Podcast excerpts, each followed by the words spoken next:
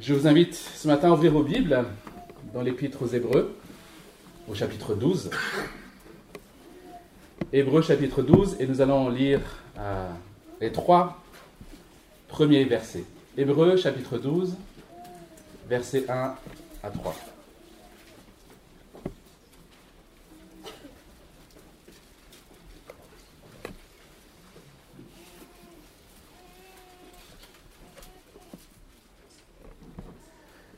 Nous donc aussi, puisque nous sommes entourés d'une si grande nuée de témoins, rejetons tout fardeau et le péché qui nous enveloppe si facilement, et courons avec persévérance l'épreuve qui nous est proposée.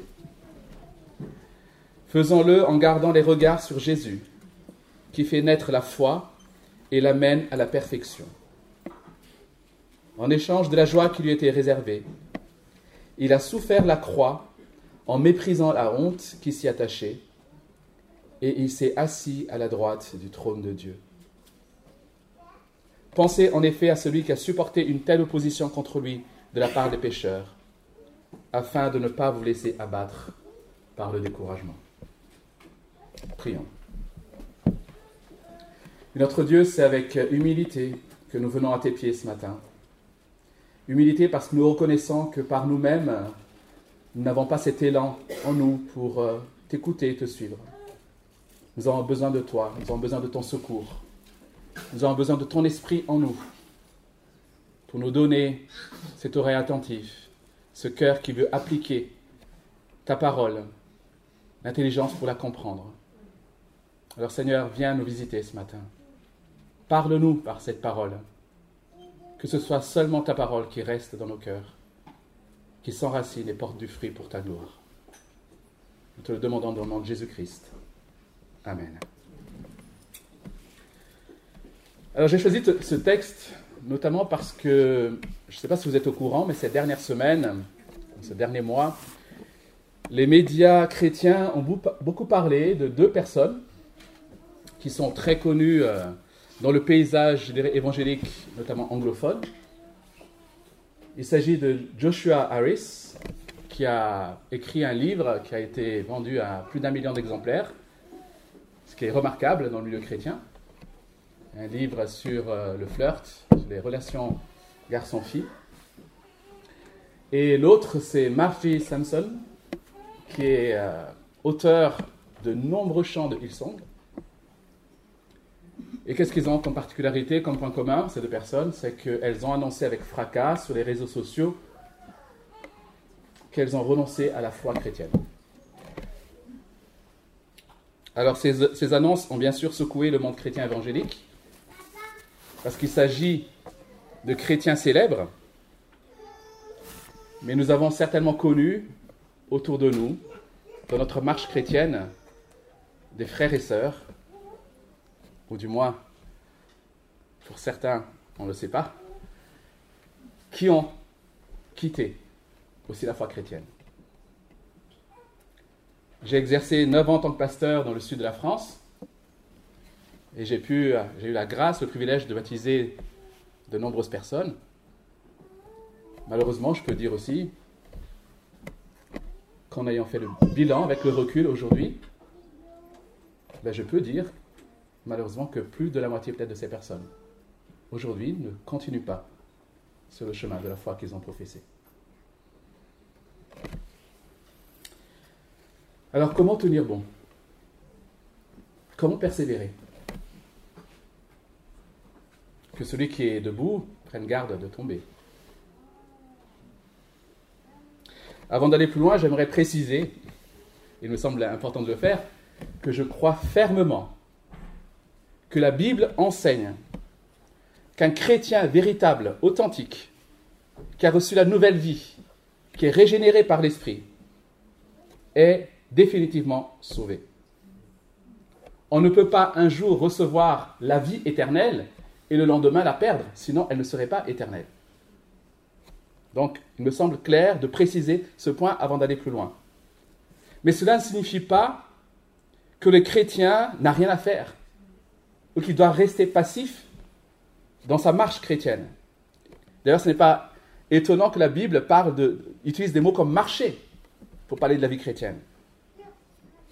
Ce salut, cette nouvelle vie qui nous a été acquise, donnée par grâce, produit en nous l'obéissance, justement, et la persévérance. Ce qui signifie que le véritable chrétien va persévérer. Le véritable chrétien met en œuvre son salut. Le chrétien véritable prendra au sérieux les textes, les avertissements et les exhortations tels que nous trouvons dans ce passage ce matin. C'est ce qui montre qu'il est véritablement chrétien. Et notre passage ce matin, justement, compare la vie chrétienne ou la marche chrétienne à une course dans laquelle nous sommes invités à persévérer. Et nous allons voir ensemble comment persévérer, comment aller jusqu'au bout de cette course. Et nous allons retenir trois leçons de ce passage. Premièrement, pour bien finir la course, il nous faut courir léger. Pour bien finir la course, il nous faut courir léger. Deuxièmement, pour bien finir la course, il faut nous assurer que nous sommes sur le bon tracé, la bonne course. Et enfin, pour bien finir la course, il nous faut fixer nos regards sur le but, sur ceux qui sont devant nous, sur la ligne d'arrivée. Voilà les trois points que je propose d'aborder maintenant. Donc, pour achever la course, il nous faut courir léger. Et l'auteur de l'Épître aux Hébreux nous dit rejetez tout fardeau. Nous devons rejeter tout fardeau. La première discipline nécessaire pour bien courir la course, c'est de rejeter tout fardeau. Tout ce qu'on prend avec soi et qui nous empêche de bien courir. Si vous êtes euh, spectateur d'un marathon, vous êtes de, vous savez, à côté de la ligne de départ. Alors c'est intéressant d'assister à ces départs-là. Vous voyez là, les, en général, les, champions, les, professionnels sont mis devant, parce qu'ils vont courir bien plus vite, et puis les amateurs en arrière. Donc là, vous avez les Kenyans, les Éthiopiens bien affûtés qui sont là. Vous savez, ouf, ceux-là, ça va fuser. Imaginez maintenant que vous avez là un, homme un peu, un peu enveloppé, un peu moi, quoi, avec, euh, vous savez, euh, avec un sac à dos, qui se dit ouais, avec ça, j'ai à manger dedans, j'ai à boire, comme ça je suis sûr de bien finir la course. Qu'est-ce que vous vous dites? Vous dites celui-là, avec son sac bien lourd, il est mal barré. Chers amis, il y a beaucoup de choses dans nos vies qu'on pense importantes, dont on a du mal à se passer, mais qui sont en réalité des fardeaux, des boulets dans notre course. Un passé non réglé devant Dieu. Un pardon non accordé. Voilà autant de fardeaux pour celui qui aspire à progresser dans sa vie chrétienne. Une relation que Dieu n'approuve pas, qui nous tire vers le bas, qui nous entraîne loin de lui, qui nous distrait simplement de notre course et à laquelle nous devons renoncer. Il y a les fardeaux que le monde, que la société nous incite à prendre avec nous. Le fardeau du regard des autres, le fardeau de la réussite de sa carrière, le fardeau de vouloir s'enrichir à tout prix, etc., etc. Il y a dans nos vies aussi beaucoup de choses qui ne sont pas mauvaises en elles-mêmes. Regarder un bon film à la télé, se distraire avec des amis, faire du sport avec ses enfants, jouer un jeu vidéo, s'informer de l'état du monde sur Internet, prendre des nouvelles de nos amis sur Facebook. Des choses qui ne sont pas mauvaises en elles-mêmes. Et ces choses, ces choses peuvent malheureusement vite se transformer en fardeau lorsqu'elles nous font négliger la prière, la parole de Dieu, Et souvent les chrétiens, devant ces choses, se posent la mauvaise question. En quoi sont-elles mauvaises? Ça, c'est une mauvaise question, les amis. La bonne question devrait être, est-ce que ces choses me permettent de grandir dans ma foi, dans ma piété, dans mon attachement à Dieu, dans mon amour pour les autres Est-ce que ces choses glorifient Dieu? Et si la réponse est non, alors il va falloir réfléchir au fait peut-être d'y renoncer. Et la deuxième chose qu'il nous faut pour courir léger, c'est rejeter le péché qui nous enveloppe si facilement, nous dit le texte. Est-ce que vous avez déjà essayé de courir avec une tunique ou une robe? Bon, les messieurs, je pense que pas trop, enfin, peut-être, hein. Mais peut-être que les dames ont déjà essayé pour attraper un bus, j'en sais rien. Eh bien, j'imagine que ça ne doit pas être très facile. Et dans ces temps anciens, on portait justement des, des tuniques longues. Pour courir, il fallait relever sa tunique. Soit carrément l'enlever. Ça nous permettait d'aller plus vite. Et ici, nous sommes justement exhortés à rejeter, à abandonner le péché qui nous enveloppe, qui nous empêche de courir. Alors, il n'est pas question ici uniquement de certains péchés visibles, flagrants, mais il s'agit ici de tous les péchés qu'il faut prendre au sérieux, les amis. Il n'y a pas de petits péchés. Il n'y a pas de c'est mon caractère, c'est mon petit péché mignon. L'orgueil, l'immoralité sexuelle, la cupidité, la convoitise, l'envie, l'amertume, le murmure, l'égoïsme, le mépris, toutes ces choses qu'il nous faut rejeter.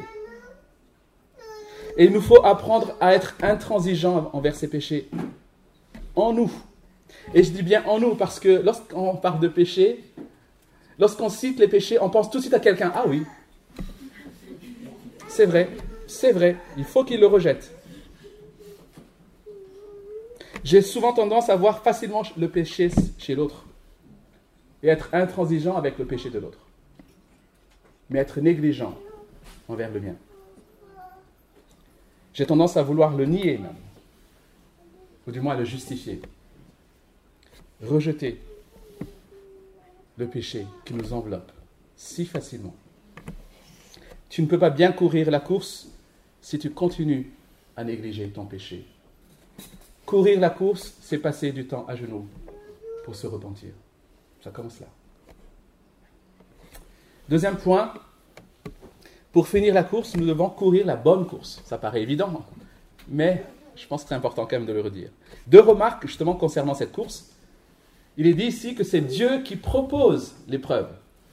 Vous avez lu? C'est Dieu qui propose l'épreuve. Quand vous courez le marathon, vous ne pouvez pas décider vous-même du tracé en fonction de votre état.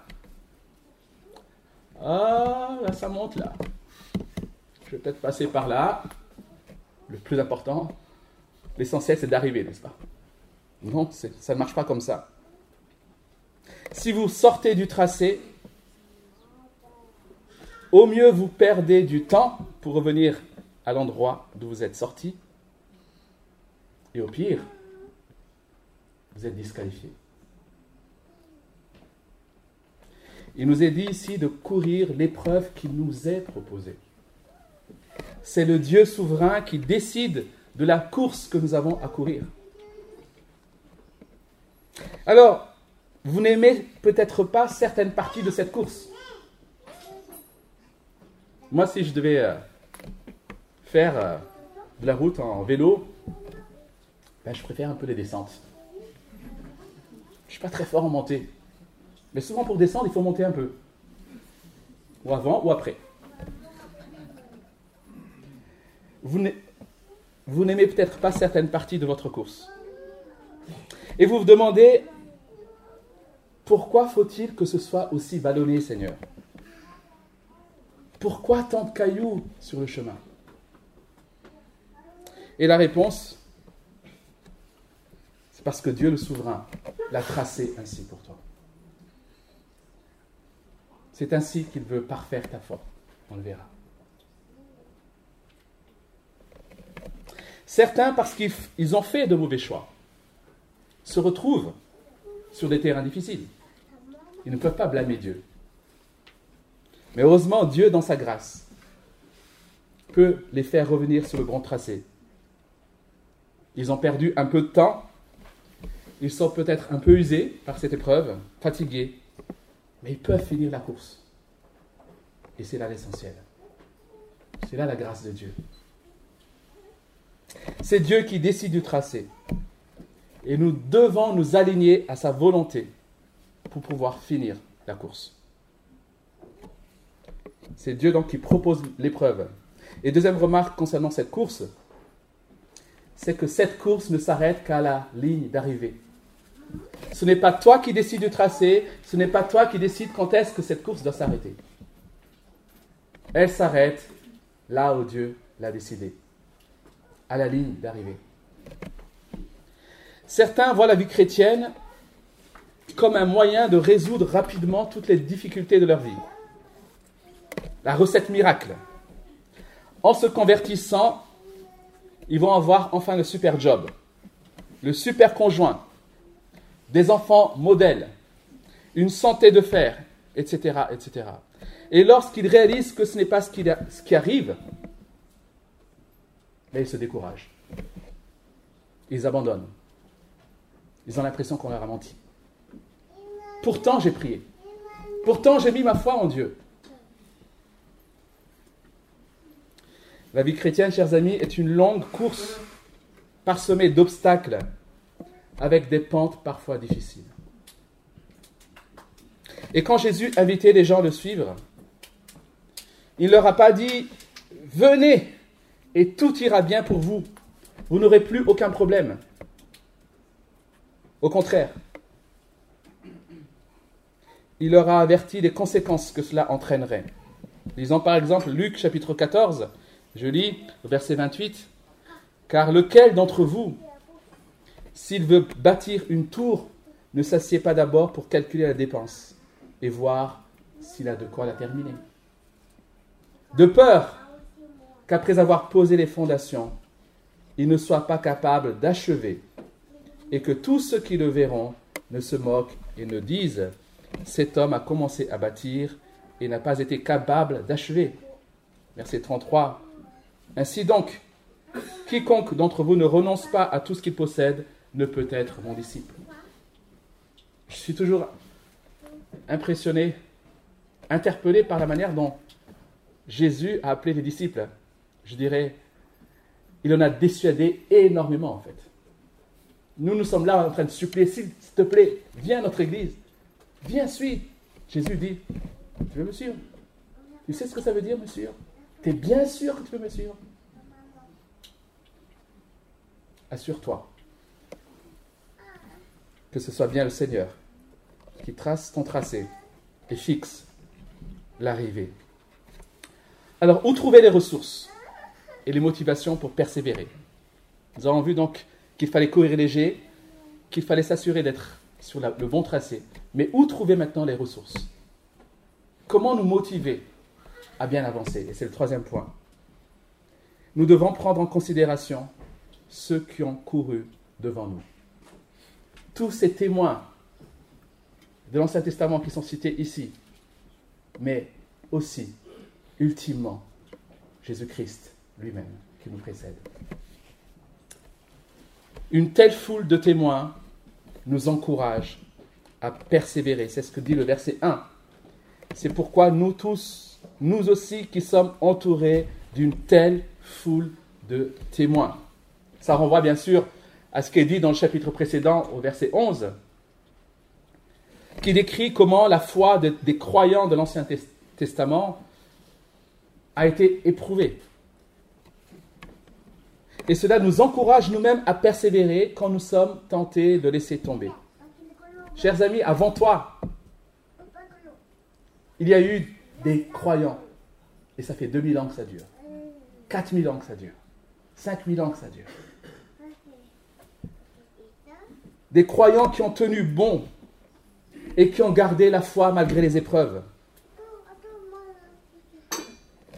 Tous les exemples du chapitre 11, Abel, Enoch, Noé, Abraham, Sarah, Isaac, Jacob, etc., sont tous des croyants qui ont marqué les grandes étapes de l'histoire. Mes chers amis, ce sont tous des humains, des hommes qui étaient pécheurs, mais qui ont expérimenté la fidélité de Dieu malgré leurs péchés, et qui ont tenu bon, et quand ils sont tombés, Dieu leur a accordé la grâce de se relever, pour aller jusqu'au bout, et Dieu les a utilisés pour sa gloire. Voilà pourquoi il nous faut aussi ouvrir nos Bibles pour tenir bon. Parce que ce sont des, histoires que nous lisons dans la Bible. Et qui nous révèlent combien, Dieu est fidèle, capable de nous garder malgré nous. Mais nous avons aussi les exemples du Nouveau Testament. L'apôtre Paul lui-même, qui a été éprouvé et qui a tenu bon et qui a pu dire j'ai combattu le bon combat. J'ai remporté la course. Qu'est-ce que j'aimerais pouvoir dire ça, Seigneur? J'ai remporté la course. Est-ce que ça ne te, te dit pas de dire ça? De pouvoir dire ça Et nous avons encore devant nous tous les croyants des 2000 ans passés dans l'histoire de l'Église, depuis la venue de Christ. Et si la foi est parvenue jusqu'à nous aujourd'hui, c'est parce que des croyants ont tenu bon, ils ont persévéré et ils ont transmis le flambeau. Et nos enfants, nos petits-enfants ont besoin de voir des croyants qui tiennent bon et qui transmettront à leur tour le flambeau. Persévère. Mais la plus grande ressource ne vient pas uniquement de cette nuée de témoins. La plus grande ressource vient de Jésus-Christ lui-même. Il est notre principale motivation, notre principal moteur à persévérer dans la course. La meilleure manière de courir l'épreuve qui nous est proposée, dit l'auteur, c'est de garder les regards sur Jésus. Jésus-Christ. Quand tu sors d'un message le dimanche matin, ne te contente pas simplement de dire c'était bien, ça m'a encouragé, mais qu'est-ce que tu as appris sur Christ? Est-ce que tu as reçu plus de Christ ce matin? Et j'aimerais que tu repartes d'ici avec une passion plus grande pour Christ. Et notre texte nous révèle cinq choses concernant Jésus. Il est dit qu'il est celui qui fait naître la foi, dans ma version. L'auteur de la foi, qui suscite la foi dans d'autres versions. Et le mot grec est traduit justement par l'expression ici, qui fait naître la foi, ce mot signifie littéralement chef, prince, dans le sens militaire. C'est-à-dire celui qui est devant, le pionnier. C'est ça le sens. C'est ça l'expression qui a été traduite par qui fait naître la foi. Il est le pionnier, il est le prince, le chef, l'auteur de la foi. Et cela a deux sens. Ça veut dire d'une part qu'il est à l'origine, il est à la source de la foi la foi qui sauve. Si nous avons pu croire en, Christ, si nous avons compris et accepté ce qu'il a fait et obtenu pour nous sur la croix, c'est parce qu'il a suscité la foi en nous. Et ça nous dépasse, chers amis. C'est une grâce souveraine qui me dépasse. Ne venez pas me dire comment ça, comment ça se passe. Oui, mais il suscite la foi par grâce. C'est un don de Dieu, la foi. Mais cela signifie aussi qu'il est le capitaine, c'est-à-dire celui qui marche devant nous, celui qui nous montre le modèle de la foi. Jésus-Christ est l'homme qui a parfaitement exercé la foi en Dieu. Il n'a rien fait en dehors de la volonté de Dieu. Il a mené une vie entièrement soumise à Dieu, jusqu'à la croix. Il a appris l'obéissance jusqu'à la croix, où il a dit, je remets mon esprit entre tes mains. Une vie entièrement soumise à Dieu. Voilà celui qui marche devant nous. Celui qui nous précède dans le ciel, dans sa gloire, et nous le verrons. Notre capitaine, celui qui suscite la foi celui qui est le modèle de la foi. Mais c'est celui aussi qui mène la foi à la perfection, il est dit ici. Je l'ai dit, il est celui qui a parfaitement vécu une vie de foi. Tu veux savoir ce que c'est que la foi? Me regarde la vie de Christ. Il a parfaitement couru la course. Il l'a parfaitement achevé. Il a montré ce que c'est une foi parfaite. Et vous savez quoi? Cette vie parfaite qu'il a menée, cette vie juste qu'il a menée, soumise à Dieu, il nous l'a donnée. Il nous l'a donnée. Voilà pourquoi nous pouvons être déclarés justes, pas sur la base de nos œuvres, mais sur la base de l'œuvre de Jésus-Christ, sur la base de sa foi, sur la base de sa justice. Voilà ce qu'il a obtenu pour nous. Il a mené la foi à la perfection. Mais cela dit aussi qu'il mènera notre foi à la perfection. Il va faire grandir notre foi. Il va parfaire notre foi. Dieu fait ça en ce moment, chers amis. Même si tu ne comprends pas ce que tu dis. Dieu mène ta foi à la perfection. Il est le début et la fin. Il est l'alpha et l'oméga de notre foi. Il est celui qui la suscite, celui qui la mène à la perfection. Celui qui la donne et celui qui la rend parfaite. Quelle bonne nouvelle, n'est-ce pas? Quelle bonne nouvelle Si je devais compter sur mes propres forces, je sais que je ne pourrais jamais finir la course. Mais j'ai l'assurance que je pourrais tenir bon, que je pourrais persévérer, parce que Christ tient ma foi et l'amène à la perfection. Voilà mon assurance, pas sur moi, sur Christ, sur ce qu'il a fait pour moi et sur ce qu'il fera encore pour moi. Il est l'exemple de l'endurance dans la foi. Verset 2. En échange de la la joie qui lui était réservée. Et de quelle joie s'agit-il? De voir des hommes et des femmes sauvés. De nous voir participer à sa gloire. Mais surtout, la joie d'avoir glorifié Dieu son Père dans sa vie. Voilà la joie de Christ. Accomplir la mission pour la gloire de Dieu. Et quand Jésus retourne à son Père, après avoir triomphé sur la mort, sur l'enfer, les anges se réjouissent. Il y a de la joie dans le ciel. L'Apocalypse, ce livre que nous n'aimons pas lire, parce que souvent nous projetons dessus plein de spéculations, et pourtant c'est un livre magnifique qui décrit le, le triomphe de Christ, la victoire de Christ. Et voici ce qu'on y lit Apocalypse 19, verset 6. Et j'entendis comme la voix d'une foule nombreuse, comme la voix de grandes eaux, et comme la voix de fort tonnerre, disant, Alléluia, car le Seigneur, Dieu le Tout-Puissant, a établi son règne. Réjouissons-nous, soyons dans l'allégresse et donnons-lui gloire, car les noces de l'agneau sont venues et son épouse s'est préparée. Voilà la joie. Voilà la joie vers laquelle nous devons nous projeter, vers laquelle nous devons fixer nos regards. Voilà notre espérance, chers amis. Voilà ce qui nous permet d'endurer l'épreuve. Voilà ce qui a permis à Christ d'endurer l'épreuve et les souffrances. Il a enduré l'épreuve la, plus difficile. Il a souffert la croix en méprisant la honte qui s'y attachait, nous dit le texte. Aucune épreuve ne peut être comparée à ce que Jésus a dû subir. Il a subi la, pire épreuve qu'un homme ait pu subir.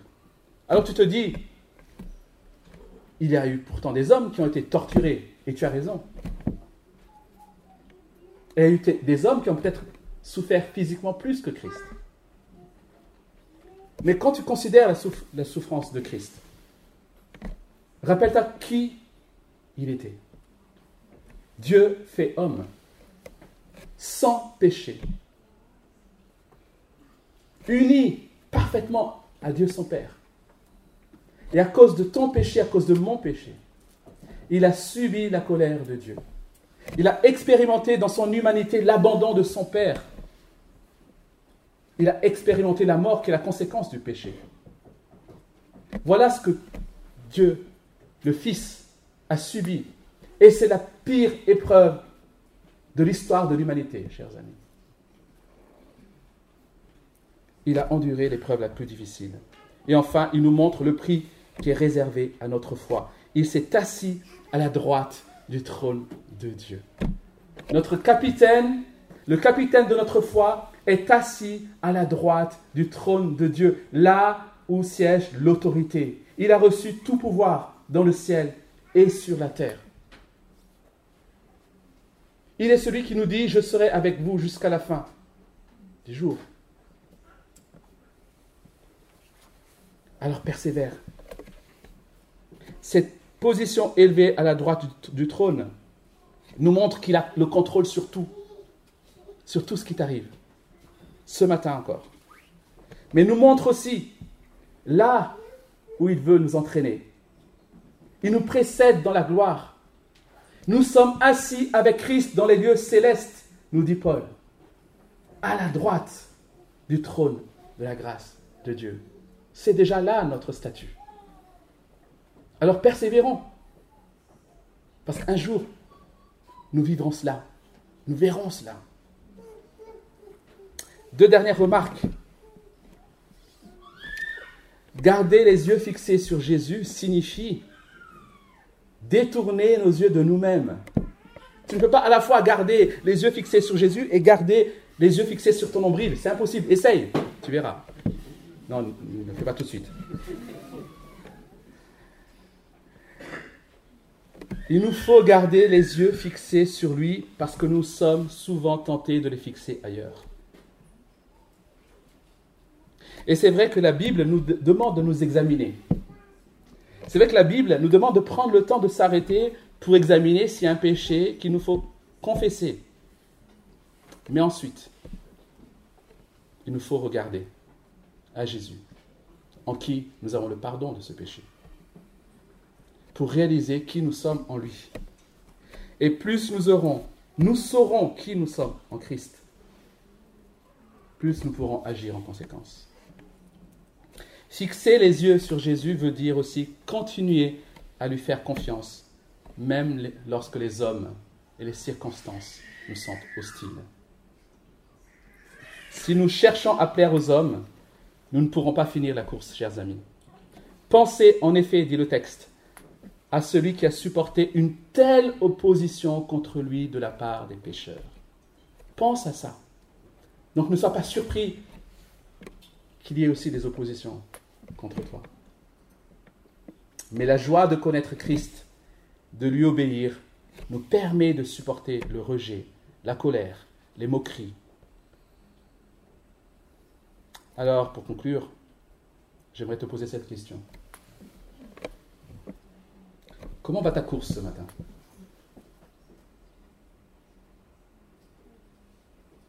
C'est une vraie question.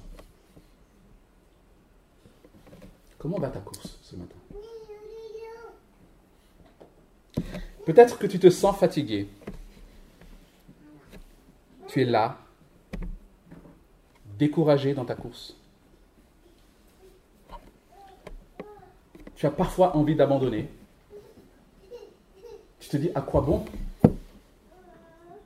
Ils ont l'air heureux, ceux qui ont renoncé. Et c'est ce que prônent les deux, notamment Martin Samson. C'est affligeant, c'est attristant de voir la communication de cet homme sur euh, les réseaux sociaux. Fier de renoncer à sa foi. Et tu te dis, mais il a peut-être raison, cet homme. J'ai l'impression qu'il est libre, plus libre qu'il ne l'a été. Alors, cher, ami, chers frères, chères, chères sœurs, il te faut peut-être commencer par examiner s'il n'y aurait pas des fardeaux que tu traînes et qui alourdissent ta course. est-ce que ce matin, il n'y aurait pas un fardeau ou des fardeaux que tu refuses de rejeter et qui alourdissent ta course? N'est-ce pas le moment de prendre de nouvelles résolutions dans ta foi? De nouvelles priorités?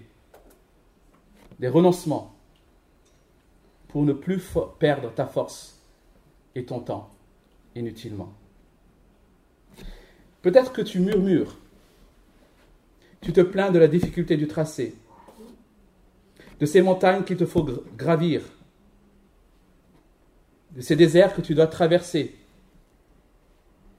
et tu as l'impression que pour certains, ce tracé est plat, facile. Et tu te dis, c'est pas juste. Cher ami, ce matin, il te faut reconnaître la souveraineté de Dieu, qui est celui qui propose les tracés à ses enfants, selon son plan, pour sa gloire et pour la perfection de notre foi. Et enfin, prends chaque jour le temps de fixer ton regard sur Jésus, sur son amour, sur ce que tu es en lui. Ne laisse pas le monde décider qui tu es. Et sur le prix qu'il a en réserve, la récompense qu'il a en réserve, l'héritage qu'il a pour toi. Ce sont là des précieux trésors dont la valeur est inestimable. Prenons quelques instants peut-être justement nous tourner vers Dieu pour confesser, rejeter peut-être le péché qui nous a enveloppés, le fardeau, pour prendre des nouvelles résolutions, pour lui demander de venir à notre secours. Faisons cela dans nos cœurs et je conclurai ce temps par la prière.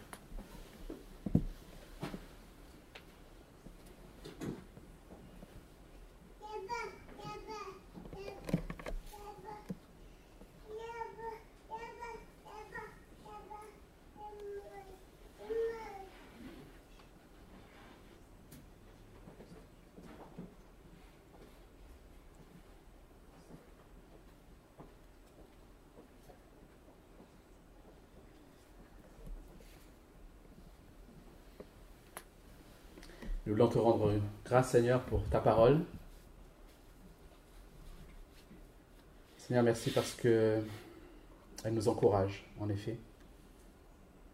Tu nous rappelles ce matin que tu es celui qui ne nous laisse pas démunis face à nos découragements, à nos failles, nos tentations. Tu es celui qui, dans sa grâce, nous rappelle à lui, qui nous pardonne et qui nous équipe pour que nous puissions tenir bon. Je te prie Seigneur pour que nous puissions nous laisser interpeller par ton esprit. Que nous puissions arrêter de lutter contre ton esprit en nous. Et que tu nous aides dans ta grâce à fléchir les genoux devant toi. Reconnaître que nous avons besoin de toi. Crier à toi pour que tu viennes à notre secours nous réfugier dans ce que tu as fait pour nous. Oui Seigneur, pour cette journée, pour cette semaine qui vient, pour ces mois à venir, pour les années qui nous restent à vivre, sur cette terre, je te prie de nous aider à garder les regards fixés sur Jésus, Jésus-Christ, l'auteur de notre foi, celui qui amène à la perfection, celui qui, nous précède dans la gloire. À lui seul la gloire. Amen.